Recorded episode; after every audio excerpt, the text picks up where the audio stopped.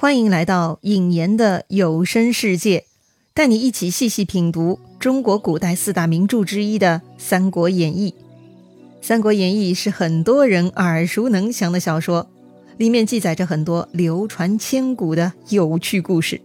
有传言说呀，《三国演义》是满清入关前将军们人手一册的军事宝典。虽然此言不可考证，但这个传言本身呐，就像《三国演义》这本书一样。是人们对于某段历史的想象和创作，十分有趣啊！《三国演义》的作者是罗贯中先生，他生活在元末明初，距今已经有六百多年了。他创作的《三国演义》是在整理收集了民间流传的关于三国时代的故事基础上加以润色和想象的。虽然不是讲述史实，却成就了人们心中对于三国时代的理解。在《三国演义》中，我们可以读到历史。理解在那样的时代背景下人们的生活和思想，对于今天的我们也很有启发。《三国演义》中也可以读到典故，中国古代文化博大精深，影响着一代又一代的华夏人。古人的智慧也很值得品鉴呐。《三国演义》中还可以读到战争、计谋、政治、人性，这些呢，又使《三国演义》啊变成了像工具书一样的存在，实在是很神奇呀。史书简略，又出自于政治，也难免有不同的立场和时代局限性。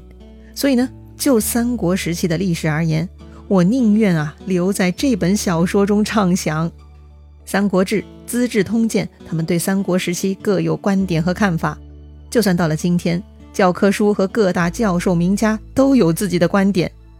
虽然呐，引言我只是一个平凡的小人物，但作为资深三国迷，也有自己的读书感想啊。读书的目的并不是试图探究历史真相，而是在故事中寻找有趣的线索，探究有趣的逻辑。尹岩从小开始读三国，到今天已经数不清楚是第几遍了，但每次读书居然还会带来新的发现，这正是《三国演义》最有魅力的地方。另外呢，尹岩也认真做过功课，把书上的一些有趣的成语典故。古代地理等知识尽可能的整理了出来，这是我的乐趣，也很高兴同你分享。最后再介绍一下“引言”，“引”是君子的“君”，去掉下面的口。这个字啊，本来是一个动词，是治理的意思，也是古代的官名，什么令尹啊、府尹啊、京兆尹啊。看过古装剧的小伙伴们应该都挺熟悉的哈。岩呢，就是岩石的岩，山字头下面一个石。所以尹岩那就是个石头小官儿，哼！如果真的可以变成石头，我希望啊是见证历史的那块小石头。好了，闲言少叙，咱们赶紧开始读书吧。在接下来的日子里，尹岩就会同你一起细读三国，分享我的发现和思考。如果你有什么想法，也欢迎留言沟通哦。好了，咱们下回再聊。